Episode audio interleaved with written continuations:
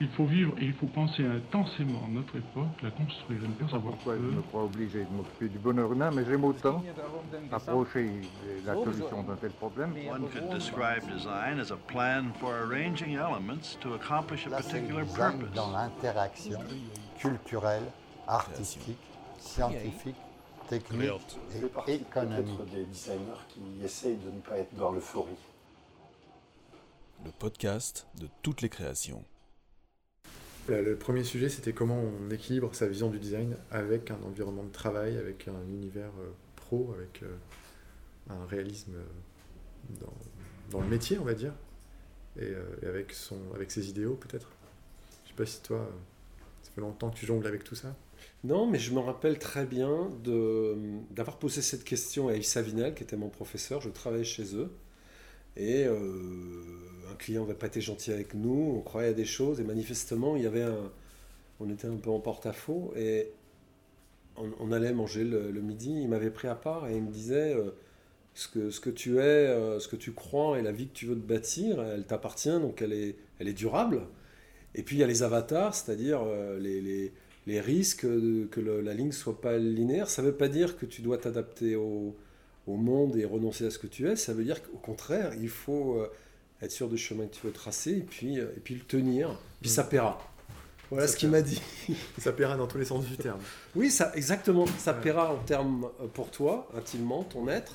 On en, parlait à midi. Dans ton métier, Dans ton métier, dans ce que Aussi, tu es. Et puis, ça, ça te permettra aussi de, de vivre. C'est-à-dire non pas faire des compromissions, mais de mettre ce que tu crois dans les projets, ce qui fait une différence. Mhm. À la fin, euh, euh, ce que tu es dans ce que tu fais, ça Mhm. crée la, la singularité de ton travail. Ton engagement à toi, ce que tu dis, on le voit dans ton travail. Donc il y a une cohérence et c'est ça qu'on cherche aussi. c'est la cohérence. Et, et souvent, on a l'impression qu'il faut faire beaucoup, beaucoup de compromis quand on est designer. J'entends souvent ça de la part de, soit de jeunes pros ou d'étudiants. Ils ont peur de faire trop de compromis et de s'oublier eux-mêmes euh, au détriment de leur métier, quelque part. Alors qu'en fait, c'est déjà dissocier soi-même, sa personne de son métier. Pour moi, ça, en tant que designer, ça me paraît incongru ou impossible en tout cas. Et ensuite, euh, pour garder sa vision, déjà, il faut savoir ce que c'est, il faut déjà la définir. Ensuite, il faut la dire, comme ça on se mouille un peu, on se met dans le grand bain, on dit à tout le monde, hey, voilà, je m'engage là-dedans, je vais par là. Comme ça, ça nous oblige un petit peu à, y aller, quelque part. Quand on dit qu'on va faire un tour du monde, bah, on y va, sinon les gens ils comprennent pas pourquoi on est encore au café en bas. Et, euh, et quelque part, après, pour moi, la première étape aussi pour, euh, pour garder sa vision dans, dans ce milieu, dans ce métier, c'est aussi de dire non, plein de fois dire non, sur plein de trucs, refuser, refuser. Et tout à l'heure, on parlait de la technique aussi, c'est, euh, tu disais tout à l'heure qu'il y avait un côté où on aime et on déteste. Il y a un côté un peu, on adore ça et, on déteste. Et j'ai l'impression que dans le design, il y a un peu ça, c'est que y a plein de trucs qu'on- qui nous agrippent, qu'on n'aime pas, qu'on rejette, etc. Et pourtant, on adore ça, on ne saurait pas faire autre chose. Mais on est bien dans le cœur du sujet. Je crois qu'il y a une confusion chez nos jeunes amis, mais que c'est nos jeunes amis de toujours. C'est-à-dire qu'il y a ceux d'aujourd'hui, mais quand moi j'avais 20 ans, c'était la même chose. Entre compromission et compromis. Mhm. Euh, les compromissions, c'est pas bien, parce qu'on est en porte-à-faux vis-à-vis de soi-même. Les compromis, j'ai envie de dire, c'est l'art du design absolu. Mhm. C'est-à-dire qu'entre un- une somme de fonctions, une somme de représentations, une somme d'émotions qu'on veut partager avec des gens, et puis la réalité économique du système, le bon design, c'est celui qui fait le compromis cohérent, élégant, la synthèse créative de tout ça. Donc savoir faire des compromis, c'est être un très bon designer. Faire des compromissions, ça c'est pas bien, c'est moins intéressant. Mm. Et on peut pas confondre euh, la morale, l'éthique, être une bonne personne, qui sont des chemins, des voyages, des attitudes euh, qui relèvent du plus intime de ce qu'on est, Mhm. Avec une spécialité. Designer éthique, euh, ça n'existe pas. Ça un s'apprend ça pas à l'école et c'est pas un métier. Euh, c'est soi. Alors il se trouve que le design, c'est un métier où c'est très difficile de séparer soi de ce qu'on fait. Mhm. C'est c'est ce qui fait que le design est un acte de création impliqué dans la vie pour les autres. Mais c'est une vocation. On ne devient pas designer parce qu'on n'a pas pu être banquier. hein. Euh, Ouais, ouais. J'aime beaucoup les banquiers par ailleurs. Et souvent, on mélange aujourd'hui les grandes questions avec le quotidien et l'art de l'exécution. Parce que le design, c'est quand même l'art de l'exécution. C'est-à-dire de savoir traduire des problèmes complexes en une réalité partageable avec des gens. C'est ça le design. Mm. C'est pas d'être un penseur comme un philosophe, c'est pas d'être un, Juste un exécutant. un, un exécutant. C'est non, non, c'est l'art de l'exécution. C'est euh, celui dont le langage d'expression n'est pas l'écriture ou la calculette, mais euh, des formes, euh, qui font des choses. C'est quand même, euh, voilà, c'est quand même pas mal, c'est compliqué. C'est hein. des grosses responsabilités et c'est aussi euh, parfois un- presque un fardeau de dire voilà, je- j'endosse ce- ces compétences, j'endosse le fait de faire de la synthèse, j'endosse le fait de, de faire, comme tu dis, des, compromis et, euh, et de s'y retrouver aussi soi-même là-dedans et de faire des compromis pour le projet, quelque part, parce que c'est un peu le, le pixel, c'est un peu l'unité de base du design, c'est le projet. Et donc d'arriver à, à faire en sorte que ce projet soit mené à bien euh, avec tous les compromis possibles. Alors des fois, il faut arbitrer. C'est là où on dit que le designer il a du pouvoir, ou il doit faire des choix, etc. C'est pour ça que souvent on parle d'éthique ou de morale ou tout ça. Euh, c'est juste tout simplement dans la classification de ce qui nous est important. Bah, des choses qu'on met plus, haut- plus en haut que d'autres. Et en fait, euh, bah, ça nous oblige à faire des choix. Et, et c'est ce qui fait que bah, un projet de design, il aura une tête différente en fonction du designer qui l'a fait. Et, euh, Mais on peut le dire autrement, le, le but c'est de pas tricher. Un designer, Mhm. euh, euh, on parle souvent de produits honnêtes et justes, mais il faut que le designer soit également honnête et juste, donc c'est pas tricher. Mhm. Mais cette pression, elle est réelle, c'est très dur de faire des, des- des- des projets avec plein de gens, c'est très difficile, Mhm. et parfois on se sent un peu triste euh, du résultat. Mhm. Euh, moi, il y a deux phrases qui ont, vraiment inspiré ma vie. La première est de mon épouse, Mafalda, qui dit La vie est un marathon. Donc, il ne faut pas raisonner en termes de sprint, mais de, de marathon, de durée. Et le second est d'Oscar Wilde, qui dit Il faut avoir des projets suffisamment grands pour ne pas les perdre de vue pendant qu'on les poursuit. Mhm. Et ça, c'est son projet personnel. C'est-à-dire qu'encore une fois, quand on rêve de quelque chose et qu'on est quelque chose, un jour ou l'autre, ça se concrétise. Alors, pas forcément dans les formes qu'on avait imaginées, Mhm. mais ça se concrétise. Et on y arrive. Et on y arrive, toujours. Et tu cites deux phrases, moi ça me fait penser à une phrase que mon grand-père disait justement, il avait, euh, on y arrive toujours. Il a toujours dit ça, il a connu la Seconde Guerre mondiale, il a connu les camps et tout ça, et il, était, il cultivait la terre, et, et il y avait toujours, on y arrive toujours. Tout à fait. Et, j'ai gardé ça, et, et ma mère m'a transmis ça, et, me dire, peu importe la technique, le moyen, les gens, le projet, on finit toujours par y arriver. On- et c'est ça l'intelligence du designer, c'est aussi pouvoir trouver la façon d'y arriver euh, sans tricher, en, rest- en restant aussi euh, logique, droit. Et à la fin, quand qu'on a réussi, on est, voilà, on est satisfait. Et on peut passer justement à notre projet ou à autre chose. Quoi. Mais ce dont tu parles, c'est le projet, Mhm. la projection, l'ambition, Mhm. le dessin avec un E. Euh, la vie est un dessin, c'est une ambition. C'est aussi un projet quand on, est, euh, quand on essaye de la, de la construire euh, par rapport à ses, à ses rêves. Elle peut être subie aussi parfois, faut pas Mhm. se leurrer. Bien sûr. Mais cette capacité à construire là où on veut aller, une conviction du temps, une constance, je suis d'accord avec ton grand-père, on y arrive toujours. On y arrive toujours. Et aujourd'hui, j'ai euh, souvent des étudiants qui viennent me voir parce qu'ils se demandent comment. Alors, ils ont ces, convictions pour certains euh, euh, de s'engager dans tel domaine ou dans tel autre domaine et de mettre euh, bah, du cœur à l'ouvrage, mais ils ne savent pas où le faire et comment le faire. Et il n'y a pas une semaine qui passe sans que je reçoive un mail ou, que euh, j'ai un, un- étudiant ou un jeune qui sort de- d'un master ou d'un BTS de design graphique, etc., qui me dit euh, voilà, je veux pas bosser dans des grands groupes parce que je m'y retrouve pas. En start-up, bah, ils ont pas d'argent, c'est compliqué. Je me sens pas l'esprit d'entreprendre parce que je- on m'a pas appris, j'ai pas les épaules assez larges. Et je veux faire des projets qui ont du sens. Alors, ça veut tout dire et rien dire. Euh, et donc, en fait, ils sont paumés, ils savent pas comment réagir. Donc, parfois, ou agir tout simplement. Ça, ça, c'est une vraie euh, question. Alors oui, le design, c'est faire des projets qui ont du sens, mais tous les designs, le design industriel de qualité du Bauhaus, c'est pas parce qu'on fait du design d'intérêt général qu'il a plus de sens que les, les- les projets qui vont aider une vieille dame à marcher ou euh, les projets qui vont permettre à des gens de faire du café euh, parce qu'ils aiment le café le matin. Mm. Par contre, euh, c'est vrai que dans les écoles de design en France, on parle beaucoup de l'humain, on parle beaucoup de la philosophie, on parle beaucoup de la création, de Mhm. l'art. On parle peu de l'entreprise, on parle peu de- des grands groupes, on parle peu des petites PME. Et donc, il y a une projection assez, en partie vraie, mais aussi en partie caricaturale de ce qu'est euh, de ce qu'est euh, travailler. Parce que Mhm. le travail n'existe pas dans les écoles qui Mhm. sont un peu des refuges, parfois des conservatoires, mais rarement euh, connectés sur la vie, ou disons plus rapides que la réalité des entreprises. Elles sont un peu en, en- en protection. Et là, on doit, nous, enseignants, designers, professionnels, aider les jeunes, alors, à trouver leur chemin, qui n'est pas forcément celui de l'entreprise, Mhm. c'est clair, c'est pas une obligation. Mais euh, comme disait, alors là, ma grand-mère, On peut pas, on peut pas aimer la soupe si on l'a pas goûtée. Et donc, euh, il faut euh, construire le chemin de sa propre connaissance en ayant son propre avis sur les, sur les choses et pas euh, l'avis du candidaton, c'est c'est important. Et si on veut travailler, si l'on souhaite travailler pour des associations, pour des, des projets à caractère humanitaire, pour des projets très fonctionnels qui règlent des problèmes euh, d'écoulement des eaux écologiques pour, pour sauver la ressource, euh, etc.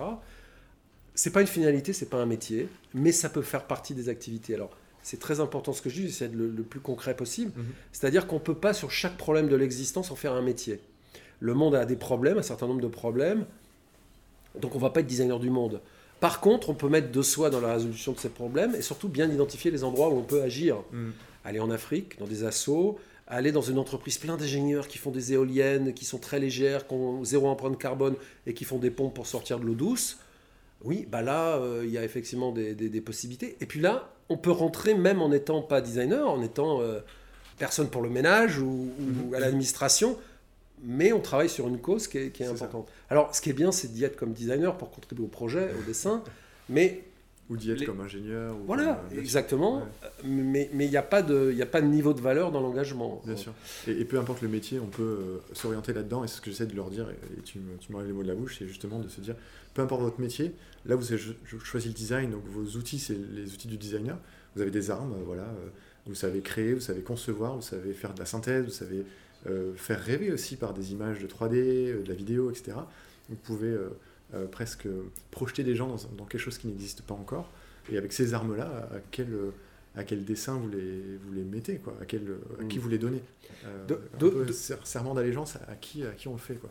D'autant plus qu'aujourd'hui, contrairement à, aux périodes préalables, et notamment à celles que j'ai connues, moi j'ai connu un monde analogique avec des rotrings et des, et des Mhm. tables à dessin, un designer aujourd'hui a des outils euh, en sa possession, un ordinateur, des logiciels, qui lui permettent d'être quasiment un industriel. C'est-à-dire si je fais une affiche et que je l'imprime à- chez le, le- le- le vendeur de photocopie du coin et que je, je la mets dans tout Paris, j'ai un pouvoir d'action, j'ai un pouvoir de communication qui est, qui est équivalent à celui d'une agence de publicité sur les, sur les, sur les, les panneaux qu'on a dans les villes. Mhm. C'est la même chose pour les objets.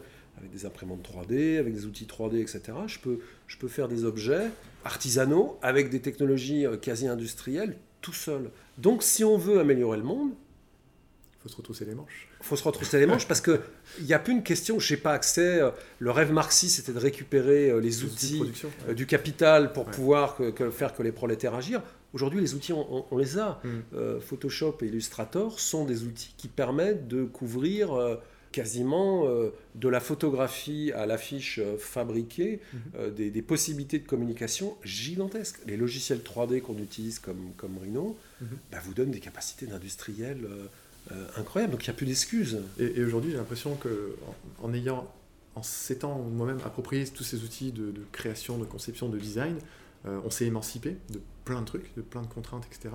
Et je trouve assez élégant de se dire, en fait, les gens pour qui on travaille, nos utilisateurs, ou les humains, ou appelons les citoyens, peu importe, euh, eh bien, on va essayer de les émanciper aussi à notre tour, en leur permettant de, en les capacitant, comme disent les Québécois, euh, en leur donnant, en créant pour eux des outils où, à leur tour, ils vont pouvoir s'émanciper, pas avec les mêmes outils que nous, parce que nous, on a des outils designers, etc., mais, avec d'autres outils pour reprendre un petit peu euh, en main ces outils de production et gagner peut-être en autonomie, gagner peut-être en, en savoir, gagner peut-être en résilience euh, euh, sur la vie, sur les chocs de la vie, etc. Et je me dis ça en termes de, de création et de, de, métier du design, euh, forger des outils pour des gens, des outils presque d'émancipation, je trouve que c'est une, perspective, moi, qui me qui m'enthousiasme quelque part. Dire on va pas rendre les gens serviles de nos outils, mais au contraire, on va les, on va les libérer.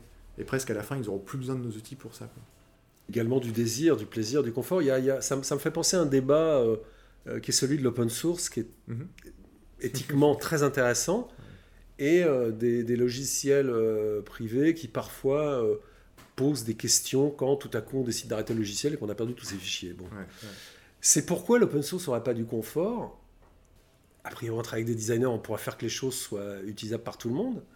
Et pourquoi certains logiciels propriétaires n'ont pas un petit peu plus d'éthique ou de pouvoir d'action offert aux personnes, ce qui les rendrait euh, plus sympathiques et encore plus utilisés, donc encore plus rentables en étant euh, dans ce modèle-là. Mhm. C'est-à-dire que souvent on raisonne en termes de, de barrières qui s'opposent, mais le confort, c'est pas un renoncement à l'intelligence ni à la, à, la, capacitation. Il y a certains gens de l'open source qui, qui, qui, le pensent, hein, Mhm. presque. Mhm. Moi, je crois pas. Je pense que ces outils qui donnent du pouvoir aux gens, comme tu en parles, qui leur donnent ce que j'appelle le pouvoir d'action, Mhm. Euh, c'est-à-dire qu'ils ne sont pas juste des outils de consommation, mais des outils où on peut faire autre chose. Mhm. Hein, on fait de la photo. La photo, c'est l'exemple absolu. On, on documente sa propre vie. C'est formidable. On donne une liberté aux gens.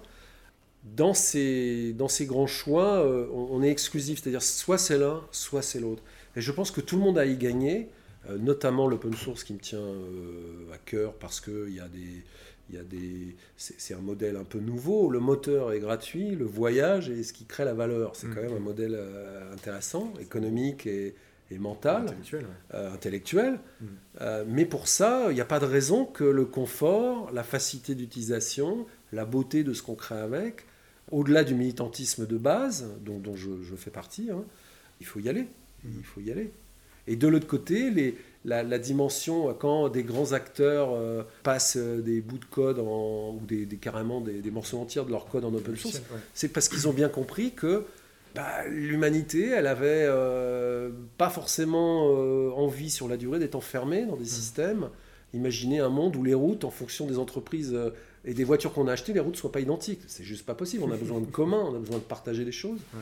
Donc, dans tous les cas, il y a une, une- une espèce d'étalement de ces valeurs amenées par le numérique qui sont importantes et qui sont au cœur de, de- pour revenir à nos jeunes étudiants qui se posent des questions, au cœur des possibilités d'aujourd'hui. Hmm.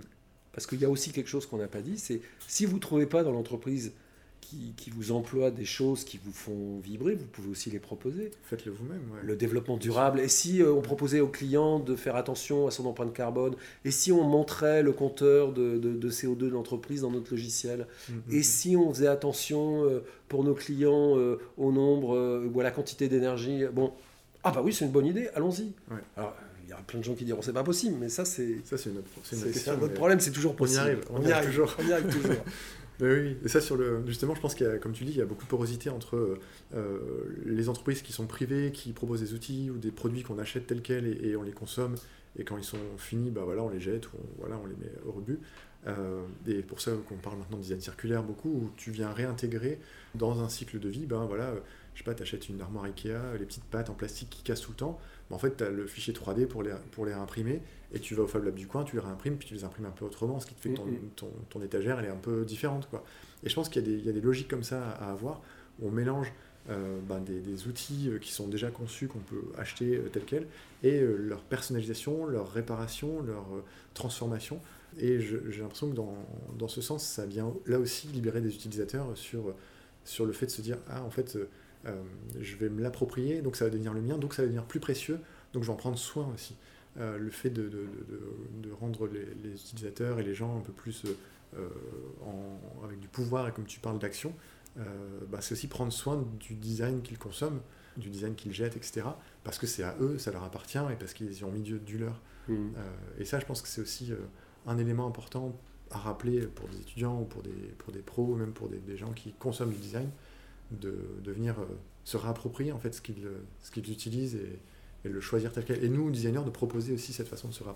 Mais c'est très important ce que vient de dire Geoffrey. Euh, je vais faire le vieux, euh, le vieux papa ou le vieux prof, mais il faut pas non plus, en tant que designer, jeune designer, se mettre toute la pression des problèmes du monde. C'est-à-dire que sûr. le dire, le partager avec ses collègues, c'est contribuer à la perception d'un discours qui change et à changer le discours. Vous n'imaginez pas la puissance, euh, enfin vous imaginez parfaitement la puissance des foules, mais non pas dire tout va mal, on va mourir, mais dire on peut changer les choses, regardez, il y a des exemples, regardez ce que j'ai fait, regardez ce qu'ils ont fait au festival euh, Lyon City demain, etc. Euh, et pa- participer euh, à ce discours d'un monde qui change et de possible, c'est très important. C'est peut-être le premier acte de design, c'est-à-dire créer la conscience qu'un possible existe. Mm, mm. Euh, ça, c'est vraiment, vraiment euh, euh, important. Et puis, pointer les exemples intéressants. Un vélo, euh, c'est réparable. Alors maintenant, je découvre qu'il y a des vélos avec des, des trucs pas standards, difficiles à réparer, mais bon, les vélos, c'est... Ici, à l'agence, on a des vieux Mac, avec euh, un Mac classique avec une version euh, 1.0 de, euh, de Photoshop et MacPaint et MacDraw, euh, ça marche toujours. Et vous travaillez Très bien. dessus? Alors, parfois, pour avoir des esthétiques particulières, parce que c'est en noir et blanc, donc c'est- particulier, mais le Big Mac, de, le, le, le- le bitmap de, de MacPaint Mhm. est absolument euh, contraint par ses possibilités technologiques, mais une esthétique en tant que telle, Mhm, c'est sublime. qui revient par un peu l'esthétique low-tech, on en parlait, parce que voilà, il y a une espèce de, de revival de, de- du- de la conscience du bilan carbone numérique, et de se dire, tiens, on va, on va redécouvrir des outils de création qu'on avait il y a 15 ans, 20 ans, et qui, nous, qui sont tout à coup, bah, du fait qu'ils datent, ils sont plus légers, ils consomment moins, ils sont, ils sont aussi euh, plus, euh, parfois plus accessibles aussi euh, par le numérique.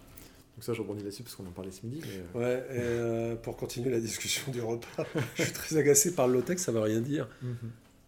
Un, un microprocesseur qui a 15 ans d'âge, il est, il est pas low-tech, c'est de la tech euh, peut-être obsolète Il ou ancienne. old tech. Mais euh, c'est all-tech en tout cas. Et parfois, par exemple, pour faire des sites web légers, soit vous faites le travail euh, côté client, c'est-à-dire sur l'ordinateur, soit vous faites le travail sur le serveur. Mhm. Mais dans tous les cas, il y a quelqu'un qui va vous faire des images très légères que votre euh, utilisateur va charger très rapidement. Mais le travail est toujours là. La, la vraie question, c'est la bonne technologie pour le bon usage Mhm. et surtout lutter contre la technologie pour la technologie. Plus que le low-tech, c'est important. Euh, L'exemple que j'adore, parce que c'est un, prof de construction qui, qui- qui- qui me l'a appris quand j'étais jeune, en école d'archi, euh, lui euh, militait pour les ventilations naturelles dans les maisons. C'est-à-dire, il y a des petits espaces en dessous des portes, l'air froid rentre, et puis il y a des petites ouvertures en haut des fenêtres, l'air chaud monte, et voilà, et votre maison, elle est ventilée naturellement. Ça tombe jamais en panne. Hmm. Mais on peut mettre des ventilations mécaniques contrôlées, avec des moteurs, avec des fils, avec... euh, bon, qui peut tomber en panne. Donc dans un cas, on a une technologie, enfin, on a un principe physique de base Mhm. qui fonctionne tout le temps. On peut refroidir les ordinateurs comme ça d'ailleurs. Ou alors on met un artifice de technologie, les ventilateurs, et on vient patcher, patcher, patcher, patcher euh, le- le- les éléments pour arriver à un résultat. C'est comme ça qu'on conçoit la plupart des choses aujourd'hui.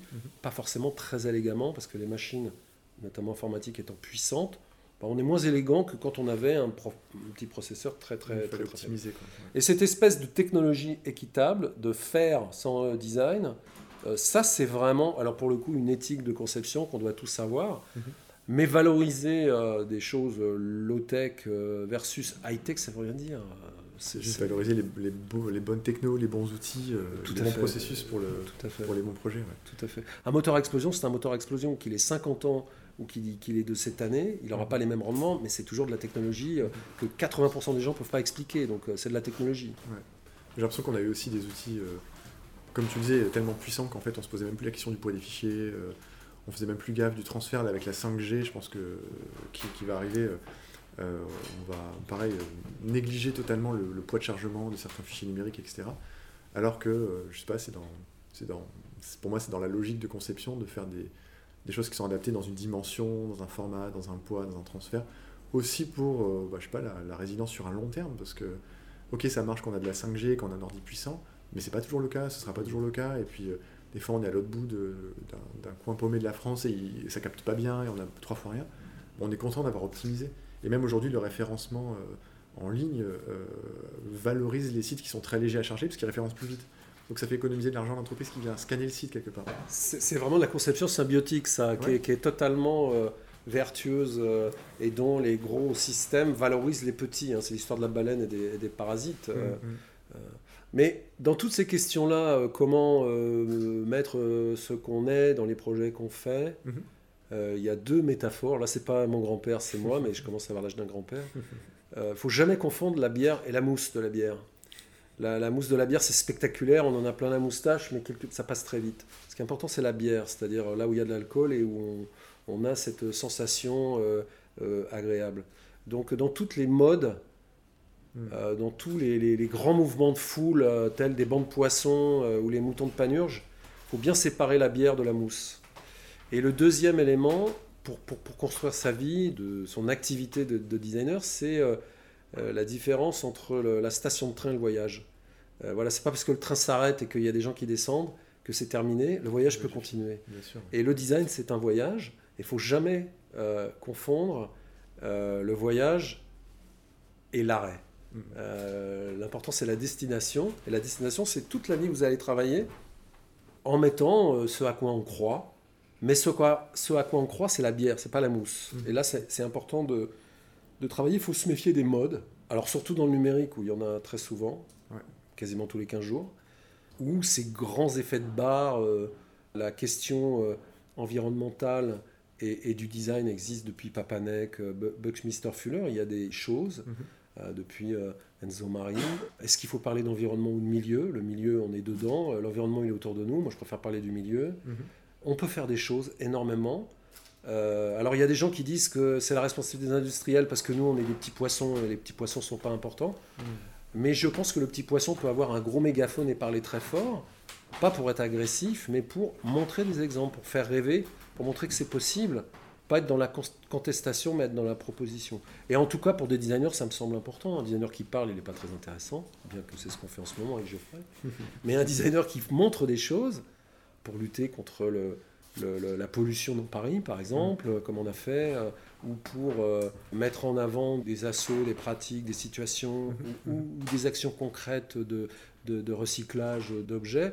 Voilà, le design a cette exemplarité euh, de l'action et de la proposition. Et c'est un peu sa forme d'expression, c'est justement d'être là-dedans. Et on en parlait aussi tout à l'heure sur euh, quand le, le, le métadiscours autour du design devient presque le sujet central du design. Alors il y a toujours eu une réflexion sur le design, autour du design. Et aujourd'hui, cette réflexion, presque, elle, rentre presque au cœur des, débats. Alors j'exagère peut-être un peu, mais euh, des débats sur le design avec toujours cette idée de dire. Bah voilà, on va, on va parler de la mousse, de la bière tout le temps, on va parler des tendances, des modes, on va parler euh, des nouveaux noms de designers, donc les UX, euh, les research- researchers, euh, les, les nouveaux métiers en gros du design, les hyper spécialisations parfois du design. Et, et en fait, c'est du design qui s'adresse aux designers par et pour les designers. Donc pour moi, c'est une crainte que j'ai aujourd'hui, c'est de, de- de me retrouver face à un écosystème qui un poisson qui se mord la queue, enfin un petit peu un serpent qui se mord la queue quelque part de, là-dedans, et qu'en fait la forme d'expression du design euh, ne soit plus bah, la création de, de formes, qu'elles soient numériques, tangibles, esthétiques, euh, euh, émotionnelles, etc. Euh, et ça, c'est ce qu'on donne à voir, nous, dans notre métier, et dans on va dire même dans l'éthique de notre métier, c'est d'avoir, de, proposer ça, de donner des formes de design aussi diverses qu'elles soient, et de les donner aux gens, de les donner au monde, de les donner à, la biodiversité, peu importe, et pas juste de les donner aux designers. Quoi. Et là, aujourd'hui, j'ai l'impression qu'il y a une espèce de, de bascule où euh, on, étudie le design comme un, objet euh, curieux, un objet qui va disparaître, un objet qui est tout le temps en mutation. Alors, euh, ça peut être intéressant, mais c'est surtout pas la finalité du design que de, on va dire que d'être, que de produire du savoir et de la connaissance tout le temps sur le design. C'est, on, on en parlait aussi tout à l'heure, c'est comme si la philosophie ne parlait que de philosophie et ne parlait plus du monde, quoi.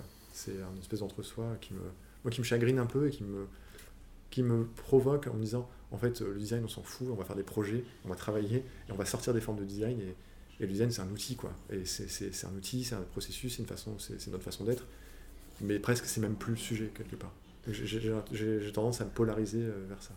Non, mais c'est très juste. euh, le, ça, ça touche euh, trois remarques. La première, c'est euh, la technologie pour la technologie, c'est pas bien. Le design pour le design, c'est pas bien non plus. bien Voilà, Ouais, c'est- clair.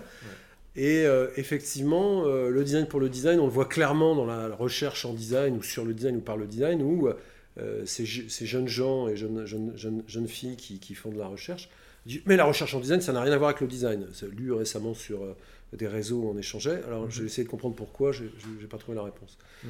La, la vraie question, c'est l'instrumentalisation et l'autonomie du design. L'instrumentalisation typique, c'est design thinking et tous ces trucs-là où on, Comment faire du marketing on prend, euh, on prend euh, des caricatures de, de méthodes euh, de design, sachant que le design, c'est plus une approche qu'une qu'une Une méthode. On la résume à sa plus simple expression, caricaturale, et on prétend euh, changer le monde avec. L'instrumentalisation, c'est euh, par exemple le design des politiques publiques, comme si le designer pouvait concevoir des politiques publiques. Il me semble que c'est le rôle des élus dans un Mhm. pays démocratique, et plus que ceux des, des designers. Certes, le designer peut travailler pour les politiques publiques, ce qui n'est pas exactement la même chose. Mais à la fin, il y a un gars qui pense et il y a un gars qui dessine. Le gars qui dessine, c'est souvent le designer. Le gars qui pense, c'est souvent quelqu'un issu d'un parti politique. Donc euh, là, on est dans l'instrumentalisation. Mhm. La vraie question de tout ça, c'est l'autonomie du design comme, euh, comme discipline. Mhm. Hein, L'architecture est une discipline reconnue, le- le- le- le- l'ingénierie est une discipline reconnue. euh, le design graphique a ses contours, elle est très fragile en France, très petite, mais c'est une discipline reconnue parce que tradition des affichistes, bon, il y, a- il y a une histoire tout au long du, du, XXe siècle qui est là. Euh, le design, dans son champ large, comme discipline de progrès, d'action, euh, euh, certains diraient d'esthétisation du monde, je, je- je- je n'y crois pas tellement, ça y participe, mais c'est pas seulement ça. Non, n'est pas du tout autonome, il n'y a pas de recherche dans les écoles de design. Les gens qui ont créé la recherche sont des gens de disciplines universitaires, euh, Connex, Infocom, Sociologie, qui euh, ont trouvé un moyen de- d'exister pour eux-mêmes.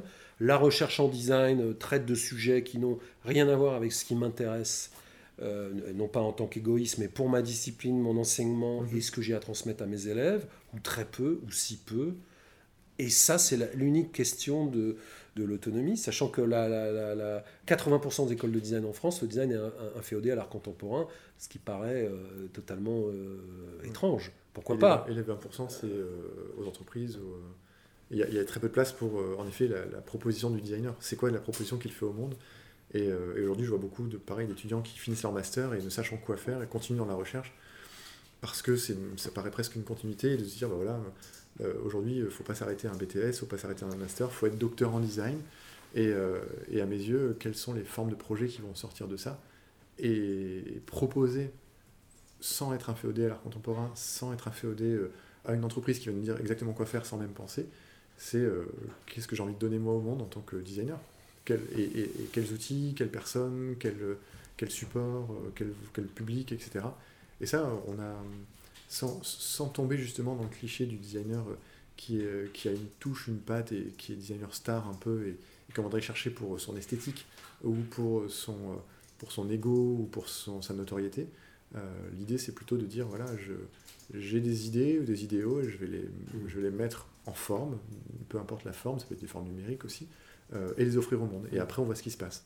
Mais euh, tu, tu es clairement un designer. euh, alors maintenant, on est obligé de qualifier quel type de designer. Tu es Oh là là. quasiment un, un designer maker. C'est-à-dire que tu penses et tu agis. Tu es, une main connectée au cerveau et tu veux être un praticien dans, dans, dans, dans- dans la plus grande tradition. Moi, je suis comme, je suis comme ça. hein. Mm. Euh, donc, euh, je le comprends. Je comprends que des jeunes puissent se dire mais euh, la recherche continue j'ai des questions auxquelles j'arrive pas à répondre je, je, je, je pense que la recherche va m'aider Euh, pourquoi pas je Ouais. pense qu'ils se trompent Euh, quand on a des questions personnelles la recherche c'est fabriquer de la connaissance euh, repousser le niveau des connaissances pour tous donc euh, euh, lever ces interrogations personnelles dans, dans- dans de la recherche académique, j'y- crois pas totalement. Et la recherche, comme la technologie et comme le design, ne peut pas devenir une recherche pour la recherche euh, ou euh, un refuge pour échapper euh, à la vie, travail au monde. Ouais, hein, même pas au monde du travail, au monde. Ouais. C'est un peu l'impression que j'ai. C'est aussi l'impression que j'ai. Euh, euh, alors, il faut relativiser. Euh, Pierre Damin Huyghe, euh, mon maître absolu, a d'excellents euh, chercheurs dans son école doctorale, où on Mhm. avait, puisqu'il a pris sa retraite. Mhm. Il y a- y, des- il y a des chercheurs formidables euh, qui deviennent des très grands professeurs, et j'ai pas de doute là-dessus. Mhm. Mais on peut aussi constater euh, des choses avant de valoriser la recherche. On peut peut-être valoriser le design et les designers. Euh, on peut valoriser des pratiques intéressantes. On peut créer des conditions de, de, de recherche active. Pas, euh, mais non, on fait pas que des- d'écrire, on fait aussi des, des projets. Ouais, ouais. Euh, ouais, on peut le faire avec des, des- des- des designers, euh, acteurs également. Enfin, tout ça est un peu immature, ce qui est normal. C'est jeune aussi. Et sur, sur, moi, j'ai- côtoyé Étienne Mineur, et encore aujourd'hui, mais pendant longtemps dans l'atelier, et puis encore avant aux Arts Déco, etc.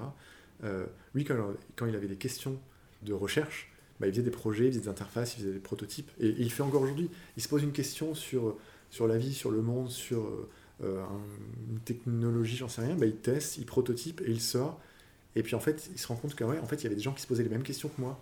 Et j'ai trouvé un début de réponse, ou en tout cas j'ai formalisé ma question, pas sous forme de texte ou sous forme de, de, de- concept, mais sous forme de, de prototype. Et aujourd'hui, moi, je- j'essaye toujours de me dire, quand il y a un truc que je trouve pas ou qui me questionne, euh, que je cherche sur Internet, je me dis, mince, ça n'existe pas. Ou alors, tiens, j'ai pas la réponse. Bah, comment on va aller chercher cette réponse? Et donc, on prototype, euh, on teste, on fait une petite appli, un petit outil en ligne, euh, et après, on le met à disposition. Et parfois, on se rend compte qu'il y avait des, des gens qui se posaient les mêmes questions que nous, et qui trouvent, bah, grâce à cette même question, bah, un début de réponse, ou en tout cas, qui formalisent une, une question euh, d'un point de vue tangible, sous forme d'un objet de design. Quoi. Mais que le, le designer soit un chercheur en tant qu'individu, c'est une évidence, tu Ouais. viens de le, le Ouais. décrire. Étienne, c'est ce qu'on fait ici aussi. Bien sûr. Euh, que la recherche euh, académique soit une convention pour la communauté qui permet de fabriquer une connaissance partagée, c'est un- une normalité, c'est une évidence. Alors, là, je vais dire quelque chose qui ne va pas plaire à tout le monde, c'est que la recherche, euh, la première, c'est-à-dire la, recherche d'individus en train de, construire leur propre connaissance, est souvent en avance sur la recherche académique, hein, mhm. ce qui est normal, puisqu'il y a les, les explorateurs et puis ensuite la documentation de ces explorations. Et c'est en cela que présenter la recherche comme l'avenir du design, c'est un peu confondre euh, le design en train de se faire avec ses fulgurances comme le Bauhaus en était une, l'école d'Ulm, euh, l'ENSI à une période, mhm. le département recherche des arts déco de Paris qui me semble très intéressant en ce moment, qui fait les deux, qui fait de la recherche euh, portée par des individus et de la recherche académique, qui est peut-être mhm. le bon compromis. Il ne faut pas se, tromper de, il faut pas se tromper de sujet, mais il faut aussi que dans les écoles, pour répondre aux questions qu'on a tenté d'explorer un peu aujourd'hui, c'est-à-dire comment on reste avec ses convictions dans une pratique quotidienne. Mhm. Il faut aussi que dans les écoles de design, il y ait des, praticiens, parce mhm. que euh, être designer, c'est d'abord faire du design, c'est d'abord faire des projets. Mhm.